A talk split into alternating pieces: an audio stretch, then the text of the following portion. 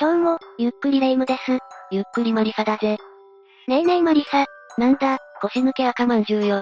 悪口のレパートリー、無限かよ。突然だけど私、牛肉が大好きなの。初耳だな。それでね、岐阜に行って美味しい飛騨牛が食べたいと思ったのよ。よし、それなら、岐阜県の絶対に行ってはいけない心霊スポットトップ5を紹介してやるぜ。不自然なぶっこみ、やめてよ。知らないのか実は岐阜県は、廃墟や危険なトンネル系の心霊スポットが多いんだぞ。飛騨牛しか売りがないと思ったら大間違いなんだ。岐阜県民様に怒られてしまえ。まあせっかくだから、お願いするの。ということで今回は、岐阜県の最強心霊スポットトップ5をご紹介していくぜ。その前に注意点。心霊スポットは軽い気持ちで行ってはいけない場所なので気をつけてね。それじゃあ、ゆっくりしていってね。第5位は、銃殺の家、だ。蟹郡三竹町にあるぞ。物騒な名前だね。ここはどんなところなのここは名前の通り、過去に銃殺事件が実際に起きた家なんだ。周辺の住居とは離れた立地にあり、現在は廃墟化している。え、まさかの実はその可能性が極めて高い。かなり異様な雰囲気が漂っているわね。それで、銃殺はどんな経緯で起きたの ?1994 年、家主だった男性が銃で撃たれなくなる事件が発生した。だが本当は、家主は借金を苦にして自殺していたんだ。家族は保険金を受け取りたいがために、他殺に見せかけようとしていたがバレてしまった。そんな事件だ。闇が深すぎる。ちなみに、この地域では有名な話のようなんだ。一家の名字と、実際に廃墟内に散乱している郵便物の名字が一致するとも言われている。限りなく実話に近いってことね。これは、かなりヤバそうな心霊現象が起きそう。実際にこのような体験談が上がっている。風が吹いていないのに、2階のカーテンが揺れた。カーテンが揺れるたびに、建物から視線を感じた。無念のままこの世を去った主人の霊が出ると言われている。むしろこのくらいで住んでいるのが不思議なくらい。ちなみに、かなり山奥にあるそうで現地に到着するのも困難。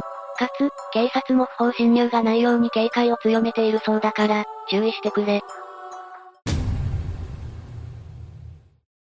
第4位は、小笠池、だ。かかみが原市かかみ小笠町にあるぞ。池も危険な心霊スポットの場合が多いよね。その通り。中でもこの小笠池はトップレベルにやばい。一体、どんな場所なの小笠池は口酒女の発祥の地と言われているんだ。さらに、池の中央には八大竜王堂が祀られていて、周辺には多くの寺社がある。都市伝説と神話、どちらの舞台にもなっているのね。ああ。地元では竜の神様が住む池、池底は竜宮城に繋がっていると、言い伝えられてきていたんだ。ここではどんな心霊現象が起きるの口酒女に追いかけ回された、夜に幽霊に遭遇した、などだ。水辺には集まると言われるものね。ああ。竜の神様を祀るような場所で肝試しをしたり無粋に騒ぎ立てると、どんな目に遭うかわからんから控えるようにな。第3位は、神の住む家、だ。美濃市原にあるぞ。なぜ廃墟なのにこんな名称なのこの廃屋は、奈良時代に創建された、須原神社の裏にあるんだ。石碑に入信と書いてあり、当主が亡くなった際に天に上り神になった、という噂から神の家と呼ばれるようになったんだ。大昔からの歴史が関係しているのはすごいわね。ここではどんな心霊現象が起きるの老婆の幽霊が出る、と言われているそうだ。無関係の老婆の幽霊実際は、際立った心霊現象は起きないとも言われているんだ。しかし、今現在も廃墟として残っていて、かなり崩壊が進んでいる。しかも、ここって神社の管理区域内なんじゃないその通りだ。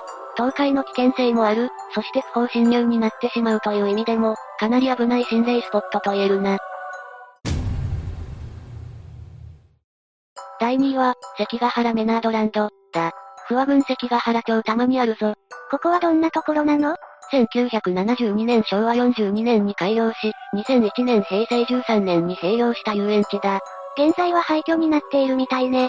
ああ、かつてのアトラクションや建物はすでに解体されて、ほぼ更地となっている。それなら、そんなに怖い心霊スポットには思えないんだけど。実は、遊園地が建てられる遥か昔、もっとヤバい場所だったんだ。なになにここは元は、旧日本軍の弾薬庫だったんだ。戦時中の建物の跡地に建てた遊園地怖すぎる。正式名称は、名古屋陸軍兵器補給小関ヶ原軍省といい、大正3年から終戦時まで使用されていたそうだ。ここではどんな心霊現象が起きるのかなり怖い心霊体験をした人が多いようだ。夜になると子供の笑い声が聞こえる。戦時中に死んだ兵士や子供の霊が現れる。黒い人影に追いかけられた。夜になると遊園地の遊具で戦死した子供の幽霊が遊び出す。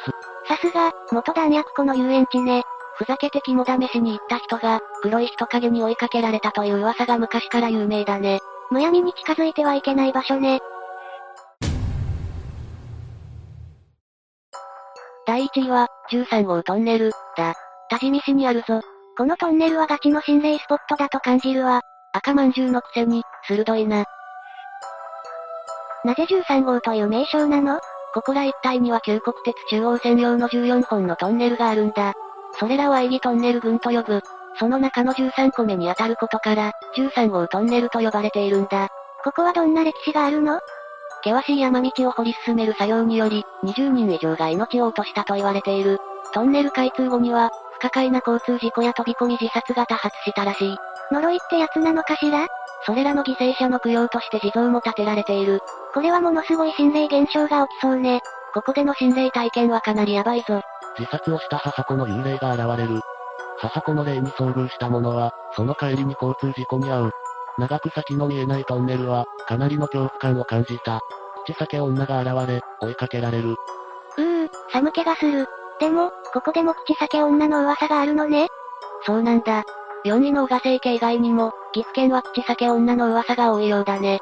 13号トンネル付近にあった精神病院から女性が逃げてきて、子供を脅かしたという噂があって、それが口裂け女の都市伝説の元となった説もあるようなんだ。岐阜県にだけ口裂け女の噂が多いっていうのも、由来が気になるところだね。ああ、詳しい人がいたらぜひコメントで教えてほしいぜ。ちなみに、13号トンネルには他にも気になる噂があるんだ。なになに ?4 つ目のトンネルには誰か住んでる、やばすぎ。言ってもホームレスに食料やお金をせびられるだけ。実は生きてる人間が一番怖い、ってやつね。以上が、岐阜県の最強心霊スポットトップ5、だ。この5箇所以外にも、もっと廃墟や心霊トンネルがあるんでしょ意外と心霊スポットの宝庫なんだね。そうだな。口裂け女の噂が絡む心霊スポットの多さにもびっくりだね。他にこんな件はなかなかないかもね。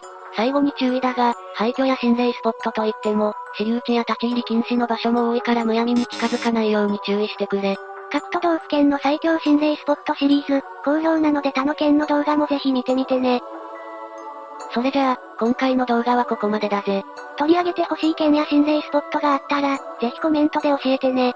動画の内容を気に入ってもらえたら、チャンネル登録と高評価よろしくお願いします。最後までご視聴ありがとうございました。